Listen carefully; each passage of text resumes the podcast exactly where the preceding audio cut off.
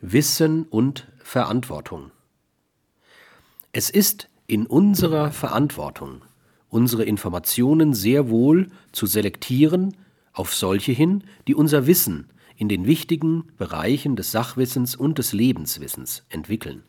Und es ist ebenso in unserer Verantwortung, unser Menschsein zu entfalten, indem wir lernen, dieses Wissen von dem durch überflüssige Informationen erzeugtes Wissen zu unterscheiden.